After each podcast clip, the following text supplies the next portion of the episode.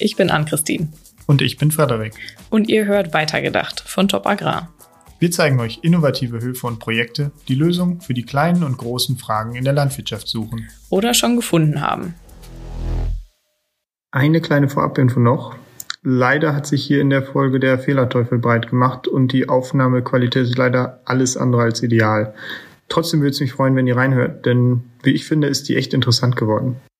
Hallo und herzlich willkommen. Ich bin's wieder, Frederik, zu einer neuen Folge Weitergedacht. Und diesmal soll es um pflanzliche Proteine gehen. Und genauer gesagt geht es da um Lupine, äh, würde ich mal sagen, eine ziemliche Nische innerhalb der pflanzlichen Proteine. Man kennt Soja, man kennt äh, vielleicht auch noch Erbsen oder aber Lupine ist ja eine heimische Leguminose, aber auch eine sehr kleine noch. Und bei mir ist Burkhard Voss äh, und wir wollten uns einmal unterhalten, was man da alles draus machen kann. Denn Burkhard Voss hat äh, Ende 2020 angefangen, Lupine anzubauen und diese Produkte auch zu verarbeiten und verkauft unter der Marke Eigenbecks Hofgenuss äh, zum Beispiel Lupine Pasta, Lupine Falafel, Lupine äh, Burger Patties und erstmal ja, hallo. da, hallo. Vielen Dank für die Einladung, dass ich bei Ihnen sprechen darf.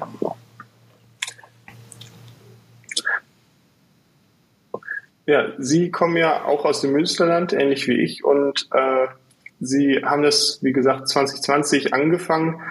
Warum sind Sie damals mit angefangen? Sie haben ja eigentlich einen schweinehaltenden Betrieb und äh, haben dann dieses neue Standbein aufgebaut. Ja, wir haben einen landwirtschaftlichen Betrieb, ungefähr ja, so zehn Kilometer südlich von Münster.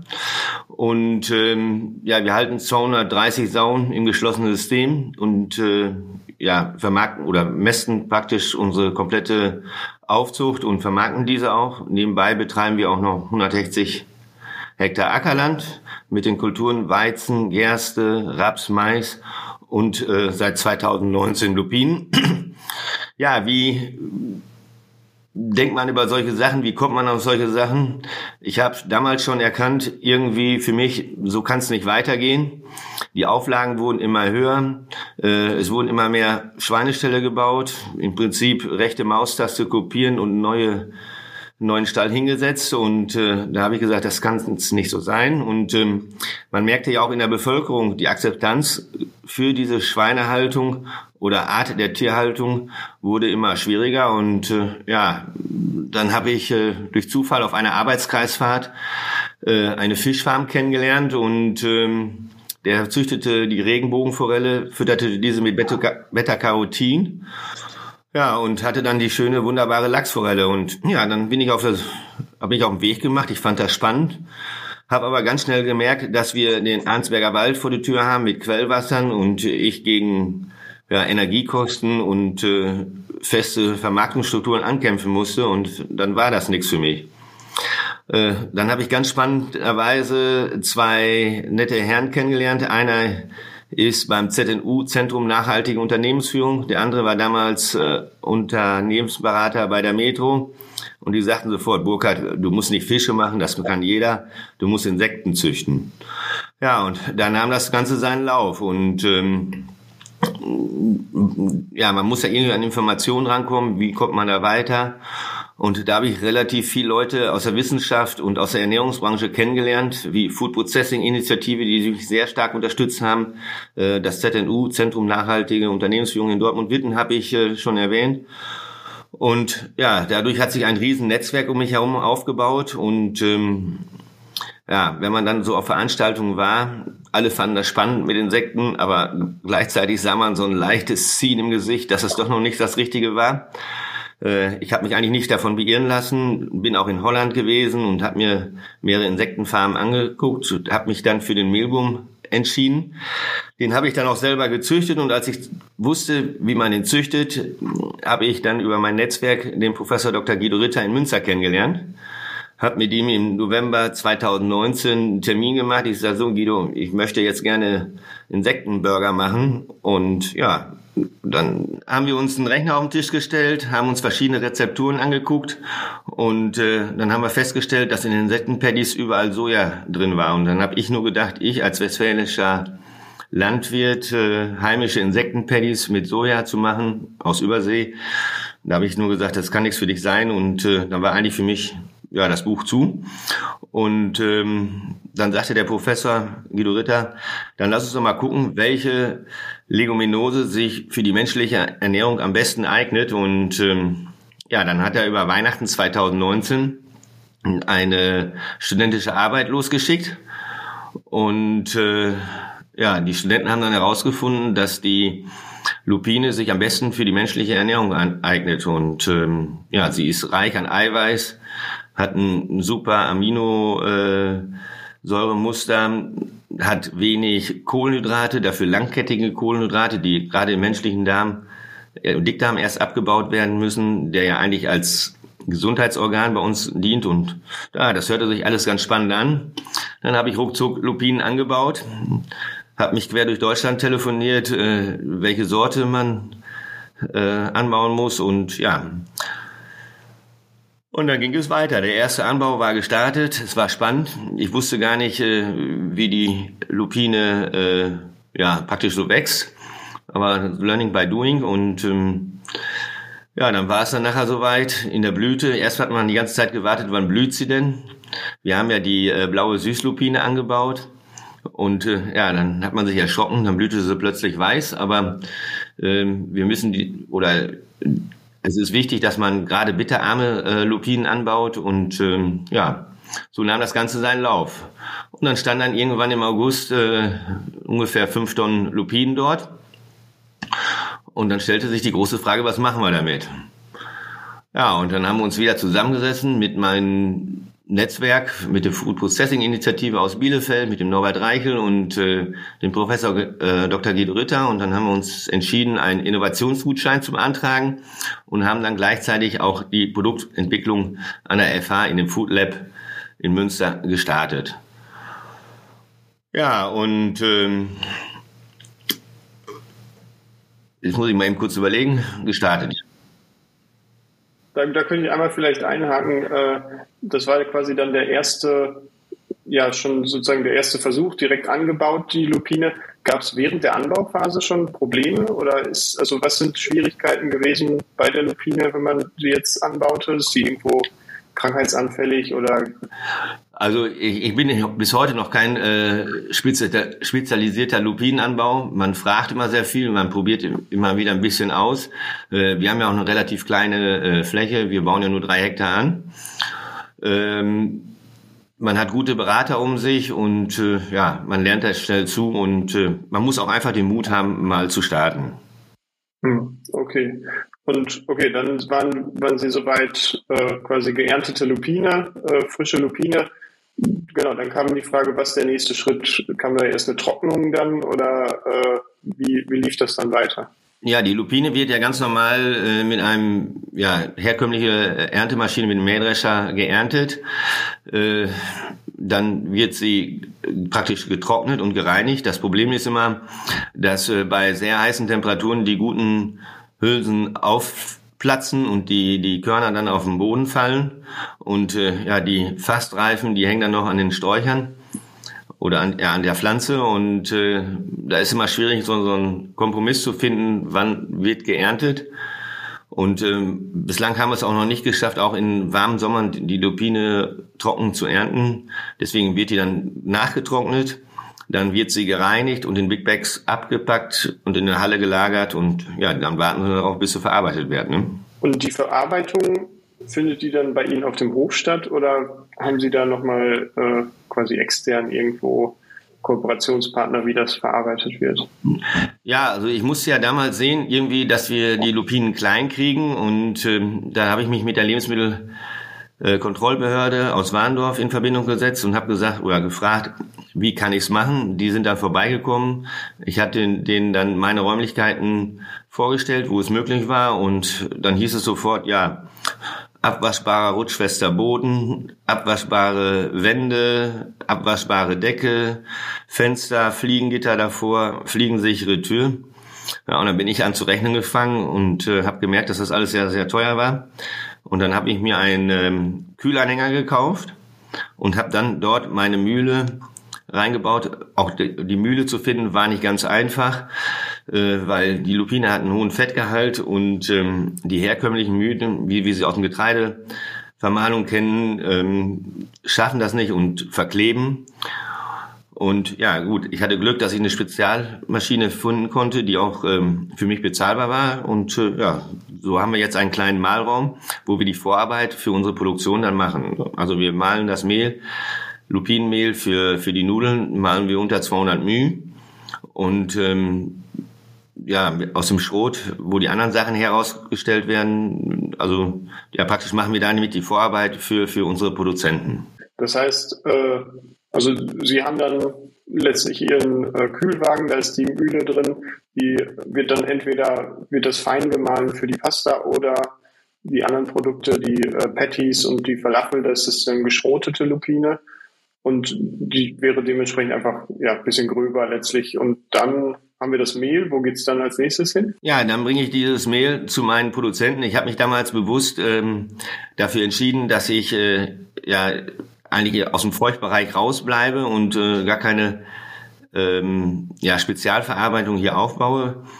Einmal ähm, ist diese Spezialverarbeitung wie Nudelmaschinen und, und Trockner und solche Sachen, das kostet alles sehr viel Geld. Oder auch ähm, der Thomas Hidding, der mir die Patties, Falafeln und Hummus macht, äh, hat dort Spezialmaschinen, wo er mischen kann, wie er die abfüllen kann und, und und auch in Form bringen kann, dann müssen die ja auch vorgegart werden und gefrostet werden. Und wenn ich das alles hätte aufgebaut, äh, ja, wäre ich eigentlich auch zu unflexibel gewesen, um andere Produkte äh, zu starten und mich dann auch weiterzuentwickeln, weil einfach das auch sehr viel, viel äh, Kapital bindet.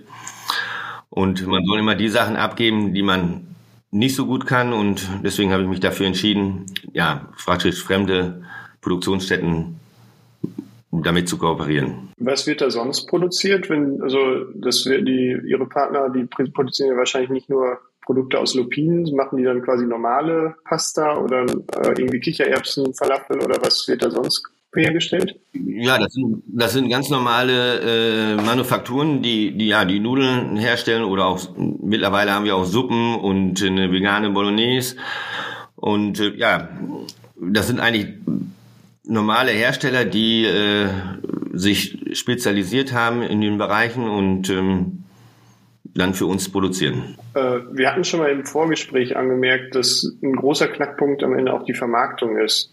Äh, könnten Sie da einmal umreißen, wie sind Sie da vorgegangen, äh, dass Sie da überhaupt Absatz, Absatzwege finden? Also ich habe äh, sag ich mal, im Privaten habe ich schon mal gesehen, hier und da in so Rufläden sieht man Ihre Nudeln dann auch.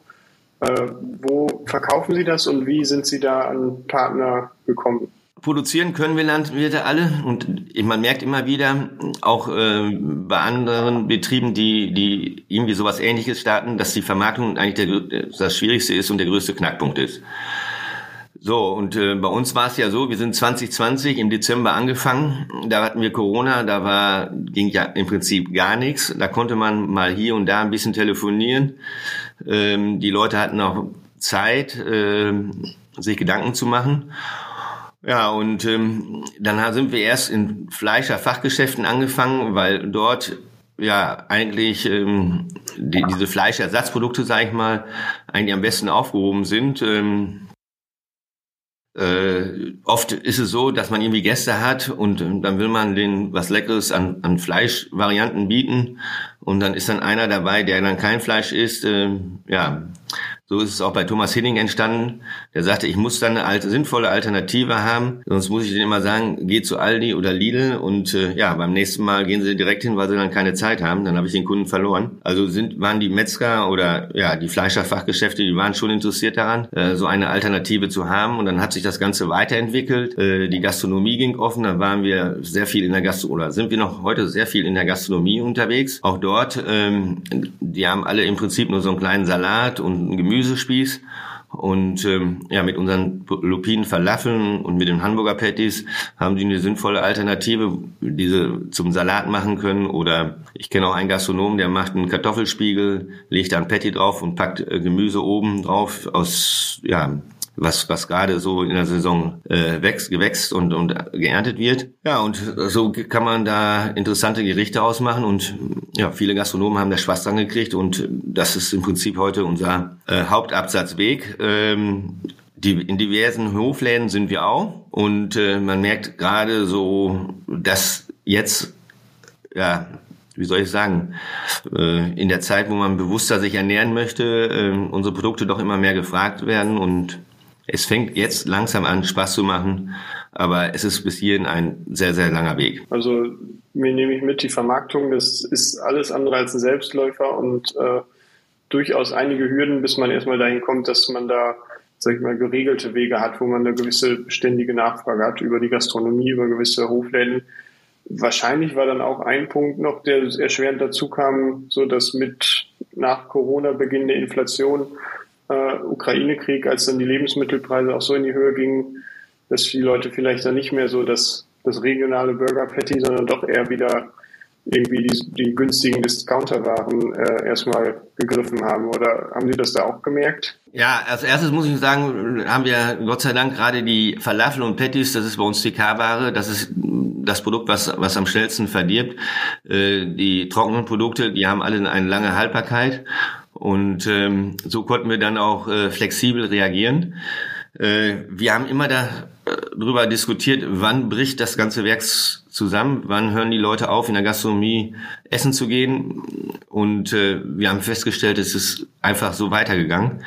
Äh, ich vermute, dass die Leute sich so einmal in der Woche oder einmal im Monat sich belohnen und äh, ja als kleines Event das sehen, essen zu gehen oder ja außer Haus essen zu gehen und ähm, ja, ist, erstaunlicherweise ist das so durchgelaufen. Und die Bereitschaft, äh, auch mehr Geld für regionale Produkte auszugeben, äh, ist auch da und äh, das freut uns auch sehr. Ne?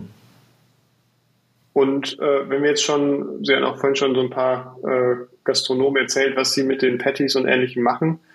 Können Sie einmal beschreiben vielleicht, wo unterscheidet sich Lupine geschmacklich von, sag ich mal, den Klassikern? Also die Falafel ist ja traditionell dann die Kichererbse oder Burger Patties sind ja wirklich oft auch Soja, wo sie damals, was für sie damals ein K.O.-Kriterium war, äh, dass man die halt äh, bei der Insektenmischung irgendwie dann immer Soja mit drin haben müsste.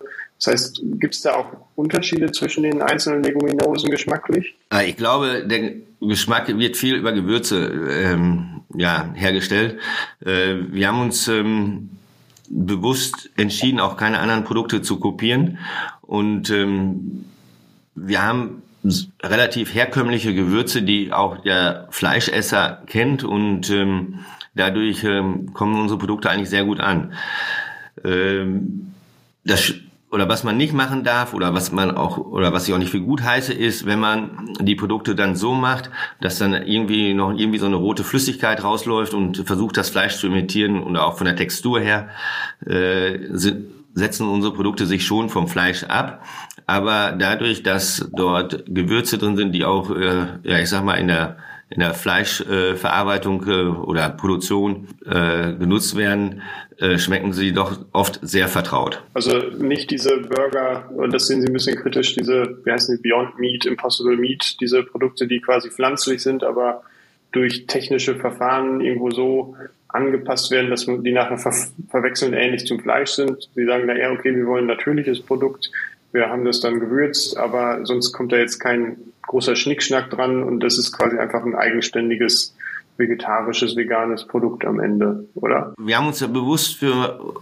dafür entschieden, dass man möglichst wenig, wenig Arbeitsschritte macht, äh, dass, ähm, ja, dass, äh, dass es sich äh, abhebt von dem, was es bislang gibt, dass die Textur einigermaßen ist, dass es nicht zu breiig wird und äh, ja, dass es dann auch lange haltbar ist, um einfach auch äh, die Sachen, die da später hinterherkommen, wie CO2-Neutralität und solche Sachen, um diese Sachen in, in Griff zu behalten. Auf die CO2-Neutralität komme ich gleich nochmal zurück. Ein Punkt, der mich auch interessieren würde, als Sie erwähnt haben, dass äh, quasi auch Fleischer, regionale Fleischer sagen, ja, finden wir auch gut, sowas anzubieten, weil wenn jetzt irgendwie Grillfest oder ähnliches ist, äh, dann die einen haben die normalen Burger Patties und wenn man dann einkauft und halt immer mal auch vegetarische Optionen dabei haben möchte, ist es für den Kunden am Ende nervig, dann nochmal woanders hingehen zu müssen.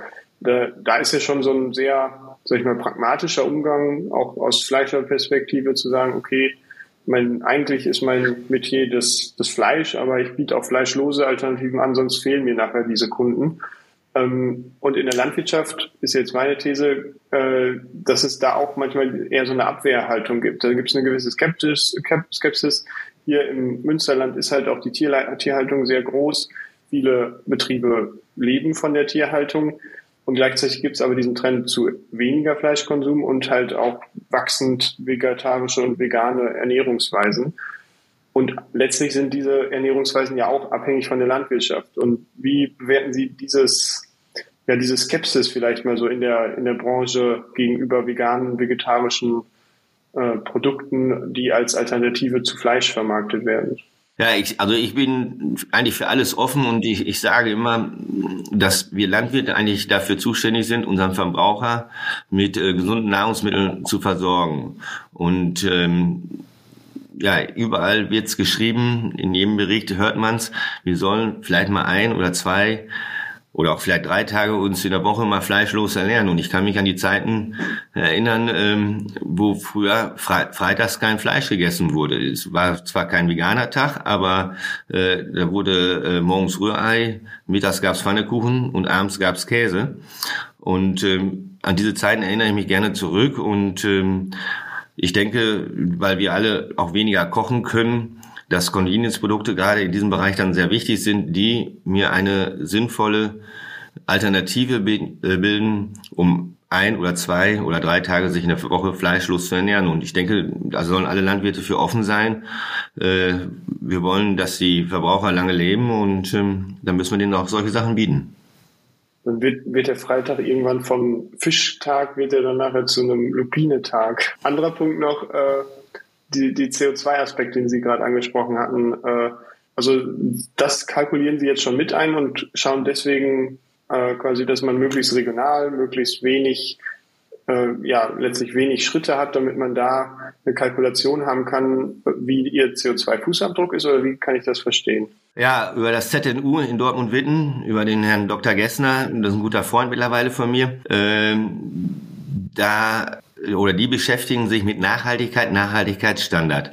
Wenn man das Ganze jetzt äh, über die Jahre mit beobachtet, äh, weiß man, dass da eine Riesenwelle auch auf uns Landwirte zukommt, die wir äh, ganz schnell, ich sag mal, bespielen müssen. Und ähm, eigentlich sollten oder müssen sich Betriebe, die, glaube ich, über 250 Mitarbeiter sind, müssen mittlerweile äh, so einen Nachhaltigkeitsstandard haben. Aber da wird auch immer abgefragt, wie sehen die vor- und nachgelagerten Betriebe aus. Und ähm, da wir ein sehr starkes äh, ja, Ernährungsland sind, wo sehr viele Lebensmittel produziert werden, werden wir diese Anfragen von unseren größeren Herstellern bekommen.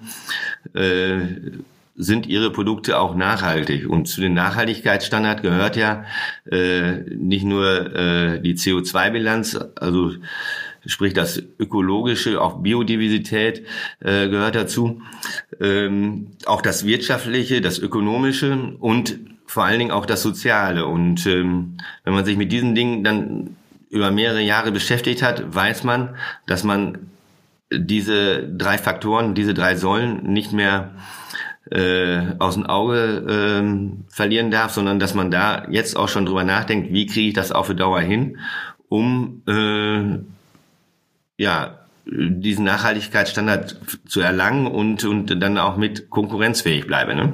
Vielleicht noch ein weiterer Blick in die Zukunft, jetzt nicht äh, nur auf die Nachhaltigkeit geblickt, sondern vielleicht eher auf die betriebliche Perspektive.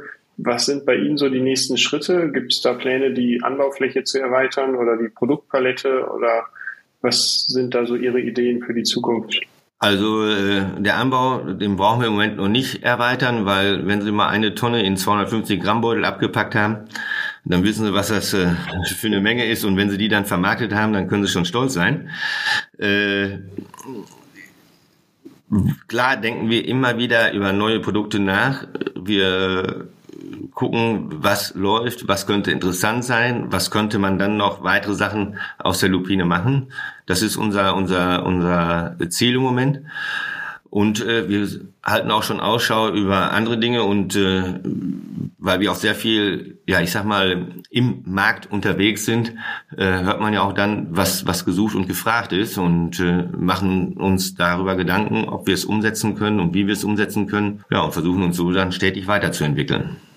Und wie sieht so die Zukunft der Schweinehaltung daneben aus? Das ist äh, quasi, bleibt immer noch ein weiterer Fokus dann bei Ihnen oder? Ja, also die Schweine sind ja oder ernähren unsere Familie ja zurzeit noch und äh, wir müssen sehen, dass wir da auch so viel Geld mitverdienen, dass wir äh, das neue Geschäft damit aufbauen können. Die Schweinehaltung wird schwieriger, der Fleischverbrauch wird auch weiter zurückgehen.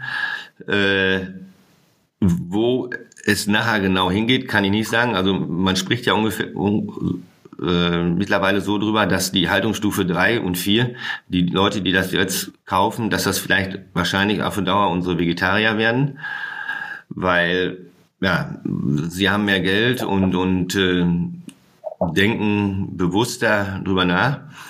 Und äh, dass die Haltungsstufe zwei vielleicht ein bisschen noch aufgepeppt, dass das ja doch der Standard dann werden wird. Es wird weiter äh, Fleisch in, in Deutschland produziert, aber ich glaube deutlich, deutlich weniger.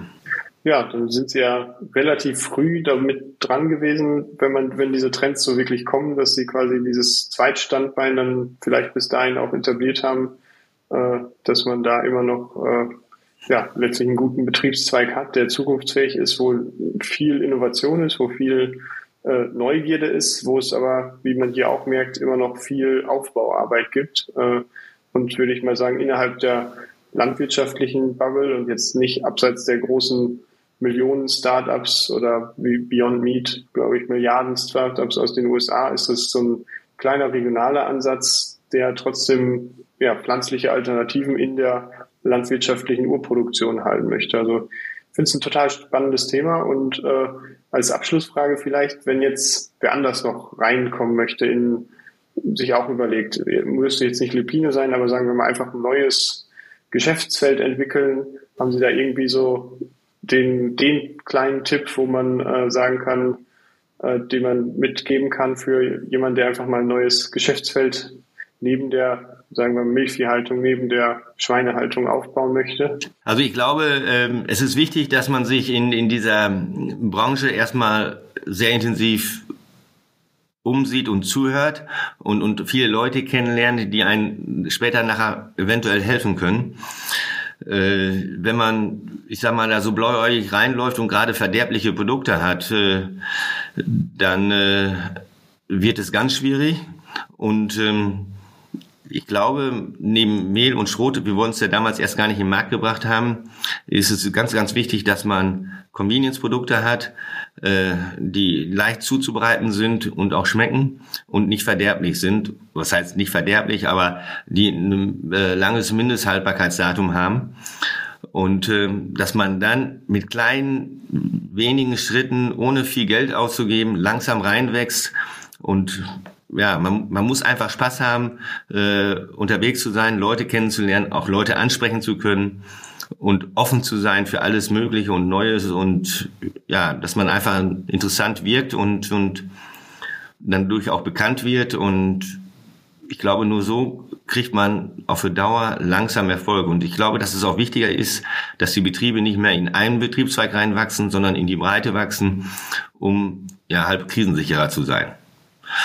Und gerade für Betriebe wie wir mit Schweinehaltung, ähm, dass man äh, sich auch keine Produktion direkt auf dem Hof aufbaut. Also ich kenne auch mittlerweile größere Produzenten, die in anderen Bereichen unterwegs sind, äh, die äh, ihre Schweineställe im Moment leer stehen lassen müssen, weil es zu risikoreich ist, wenn ASP kommt und diese Sachen, dann ist Stentil auf dem Hof. Und so bin ich auch ganz froh, dass wir unsere unsere Mühle und unsere, unser Lager, dass wir das alles mobil haben. Wenn was kommen sollte, dann hängen wir den Anhänger an und fahren ihn dahin, wo wir weitermachen können. Also ganz einfach ist es nicht. Wir haben auch vieles richtig gemacht, obwohl wir es gar nicht gewusst haben, dass wir es so machen müssen. Aber im Nachhinein hatten wir doch ein ganz glückliches Händchen und ähm, ja, ich bin stolz darauf, dass wir schon so weit sind. Das ist doch ein schönes Schlusswort. Da würde ich sagen, vielen Dank für das Gespräch. Ich finde, das sind äh, super Einblicke, so als äh, ja, Einblick in so einen Pioniergeist, äh, wenn man dann mal wirklich den Mut hat, ein neues Geschäftsfeld zu entwickeln und äh, wirklich mal abseits der ausgetretenen Farbe irgendwo sagt, okay, ich probiere das aus und ich lerne Leute kennen, ich spreche mit Leuten und dass man durchaus auch mal Kurs wechselt, dass man von der Aquakultur zu Insekten, zu Lupinen kommt, ist ja jetzt dann kein gerader Weg, aber äh, er führt auch irgendwo hin und äh, ich glaube, das äh, ist viel Inspiration für andere, kann das sein, dass man sagt, hey, ich, ich kann auch mal was ausprobieren, ich muss den Mut haben, das Durchhaltevermögen und die Neugier am Ende. Deswegen schönen Dank. Ja, vielen Dank.